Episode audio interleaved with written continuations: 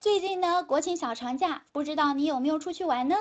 我呢，带着小朋友呢，因为要避开人潮，所以呢，去了我们这儿的一个旅游景点的夜场。哎，白天呢是艳阳高照，天气非常的热，可是到了晚上却出奇的凉，冻得我啊直哆嗦。既然来了，总不至于马上回去吧？于是呢，我就心里想着怎么样能够缓解一下我的寒冷。正巧呢，我们来到一个广场上，那儿呢有一个北京来的乐队正在又唱又跳，玩得非常的开心，还不时的邀请人群中的观众呢去跟他们一起上台演唱。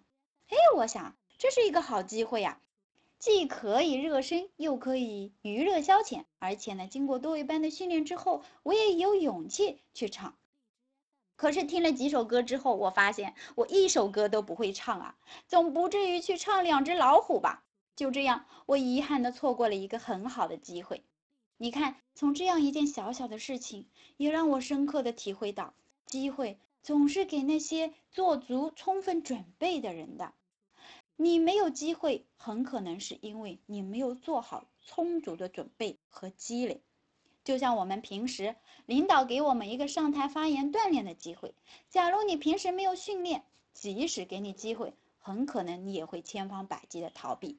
所以啊，一个好的机会是给那些做足充分准备的人的。